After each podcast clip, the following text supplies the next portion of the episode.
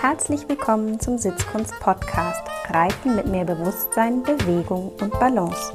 Steht dir auch manchmal dein Kopf oder Körper im Weg und du weißt, das kann ich besser? Dann ist dieser Podcast genau das Richtige für dich. Denn der Schlüssel für feines Reiten liegt bei dir. Ich bin Julika Valentina, Expertin für Trauma- und neurozentrierte Sitzschulung, weil wir mehr mit in den Sattel nehmen, als wir denken – The mystery is in the history. Ein frohes neues Jahr wünsche ich euch und herzlich willkommen zur 37. Episode meines Podcasts. Heute geht es um das Thema Vokabelliste. Habt ihr für euch und euer Pferd eine Vokabelliste? Eine Liste mit Vokabeln, in der genau definiert ist, wie ihr gewisse Dinge fragt? Das Gute an so einer Vokabelliste ist nämlich, dass dann alles festgelegt ist und das ist eine sehr gute Basis für klare Kommunikation. Wer mit mir schon einmal eine praktische Einheit hatte, der weiß, dass ich gerne sage, zeig's mir doch mal, um dann einfach zu sehen, wie ihr eine gewisse Lektion oder Anfrage umsetzt. Und wenn ihr mir das dann gezeigt habt, dann frage ich gerne, und wie genau hast du das jetzt gemacht? Und das tatsächlich ist eine total spannende Frage, weil ich es ja auch dann gesehen habe und manchmal ist es so, dass der Reiter bewusst einige Dinge getan hat, unbewusst aber noch ein paar andere und manchmal der Reiter auch gar nicht genau weiß, wie er das gemacht hat. Wenn es zum Beispiel um ein rückwärts richten geht und das Pferd ist irgendwie schon auch rückwärts gegangen und ich frage den Reiter, und was genau machst du, damit dein Pferd rückwärts geht? Dann haben manche Reiter da gar nicht eine richtige Antwort drauf. Und das ist schade, weil es dann ja die Anfrage des Rückwärtsrichtens so ein bisschen undeutlich macht. Und undeutlich bedeutet natürlich irgendwie auch unklar. Und wenn was nicht klar ist, das kennen wir von uns selber auch, dann kann das Stress kreieren, weil wir irgendwie ja nicht genau wissen, was jetzt jemand von uns will. Und dieses nicht so richtig wissen, das macht Stress.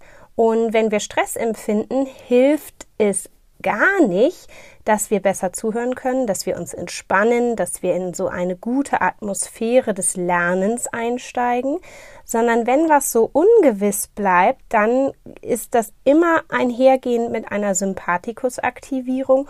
Und das bedeutet, ein Teil unseres Systems ist damit beschäftigt zu überlegen, wie stressig diese Ungewissheit jetzt ist. Und das blockiert letztendlich Kapazitäten, Kapazitäten, die wir ja eigentlich frei haben wollen für das, was wir gerade tun wollen.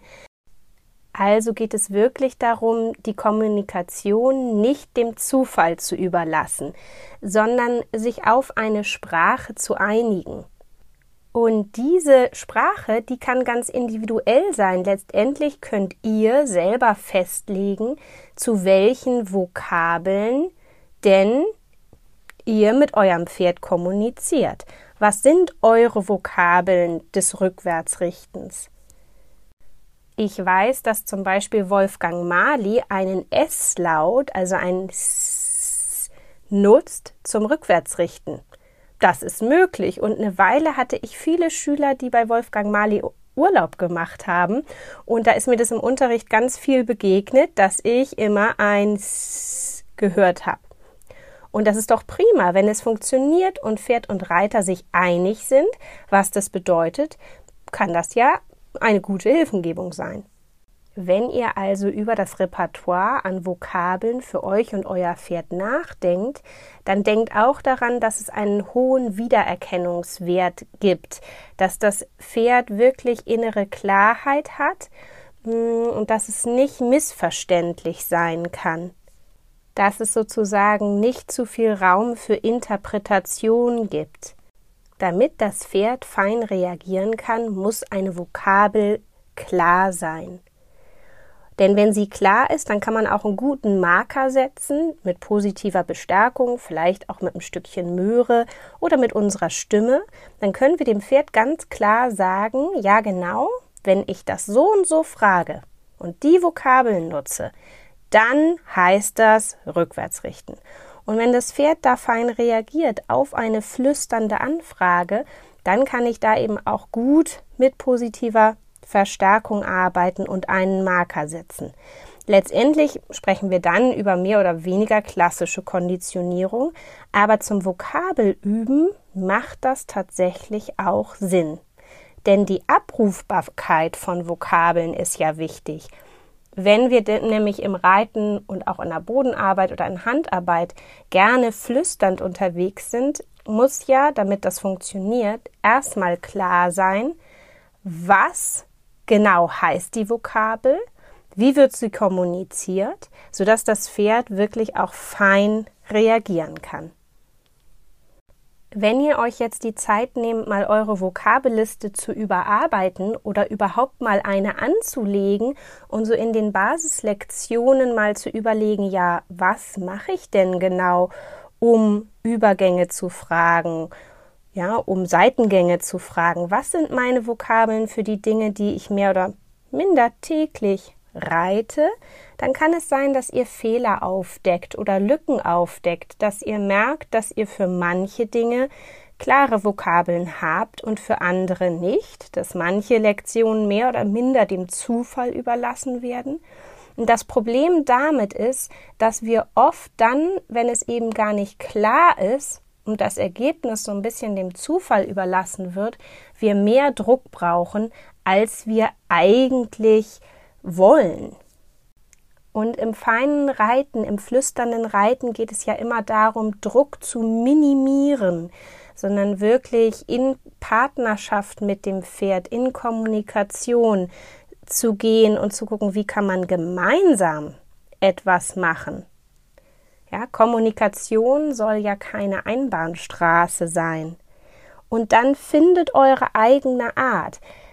Ich weiß, es gibt da draußen tausend und eine Idee zum Rückwärtsrichten und auch ich habe in den letzten Jahrzehnten meines eigenen Reitens und Unterrichtens so meine Art gefunden.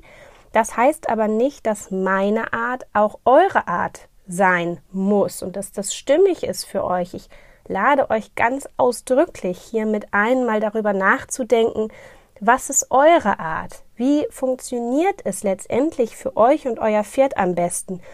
Und natürlich könnt ihr das so ein bisschen auf dem Papier zu Hause erarbeiten und euch da schlaue Gedanken machen. Aber lasst auch euer Pferd mitreden, wenn ihr es dann ausprobiert. Guckt einfach mal, bei welchen Vokabeln gelingt mit dem Pferd, und das kann von Pferd zu Pferd unterschiedlich sein, zum Beispiel ein Rückwärtsrichten einfach, schlicht und einfach am besten. Und das kann eben auch bedeuten, dass ihr so eine Art Basisvokabel habt, die euch gefällt zum Thema Rückwärtsrichten, ihr aber merkt, dass ihr bei Pferd A, B und C doch ein bisschen einen anderen Mix machen müsst. Und dann geht es so ein bisschen um das Wie. Und das ist total in Ordnung. Ich glaube, am Ende des Tages ist das, was reiterliche Kunst ist, die Hilfen auch auf das individuelle Pferd ein bisschen anzupassen. Und dann schaut auch mal, wenn eure Vokabelliste soweit fertig ist, ob das auch schon eine richtige flüsternde Vokabelliste ist oder mh, hm, was das kleinste, feinste ist, was ihr euch wünschen würdet, dass es funktionieren würde, dann habt ihr so ein bisschen euer Ziel, dass ihr wisst, ah, zum Losreiten möchte ich eigentlich nur ein schönes inneres Bild haben und atmen. Ja, und wenn das euer Ziel ist als Flüstervokabel, dann versucht mit eurem Pferd da eben auch hinzukommen, dass es irgendwann einfach nur auf ein inneres Bild und Atmung reagiert. Und manchmal ist es ein bisschen eine Gratwanderung mit den flüsternden Vokabeln, weil ihr immer auch gucken müsst, wie klein und fein kann ich werden in meinen Vokabeln, damit mich mein Pferd aber auch noch versteht und es nicht irgendwann so leise wird und nur noch ein Hauch einer Anfrage, sodass, ich sage mal, die Klarheit nicht mehr klar ist. Und die Vokabel so ein bisschen verwischt, weil sie nicht mehr prägnant ist, weil sie nicht mehr den Wiedererkennungswert hat. Das ist mir mal passiert, dass ich versucht habe, so fein und leicht zu werden, dass, dass ich in diesem Bestreben undeutlich geworden bin und dann wurde die Kommunikation mit meinem Pony nicht besser und feiner und unsichtbarer, sondern plötzlich, ja, hatten wir Missverständnisse und es wurde irgendwie eher gröber und unharmonischer. Also seid da auf der Hut, seid schon mal von mir gewarnt, dass einem das passieren kann.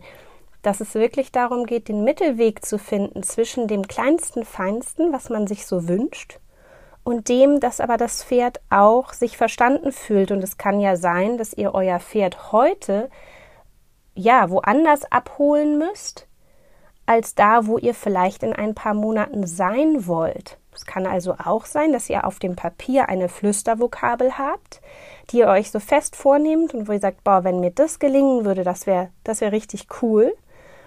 Mm, und dann schaut aber, wo steht euer Pferd hier und heute und wo seid ihr hier und heute und und wie laut muss vielleicht die Vokabel sein heute, damit ihr euch so auf diesen Flüsterweg machen könnt. Wisst ihr, was ich meine? Das ganze Thema Vokabeltraining kann ein richtig schöner Lernprozess sein und auch nochmal ein Kennenlernen des Pferdes und auch ein Kennenlernen von einem selbst. Das zu reflektieren, zu gucken, wie viel Bewusstsein habe ich in meiner Hilfengebung, inwieweit weiß ich eigentlich, was ich da tue. Könnte ich es jemandem einfach so erzählen oder reite ich es eben einfach? Und wo kann ich noch Unklarheiten beseitigen? Und wie verändert sich dann die Kommunikation und vielleicht auch die Arbeitsatmosphäre und die Motivation eures Pferdes? All das kann in Bewegung kommen, wenn ihr anfangt, nochmal eure Vokabeln ganz klar zu definieren und sie eurem Pferd auch in dieser Art und Weise nochmal vorstellt.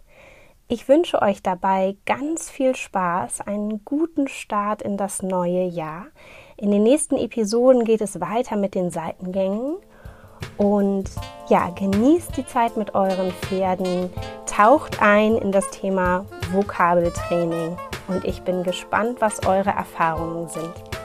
Bis bald, eure Julika.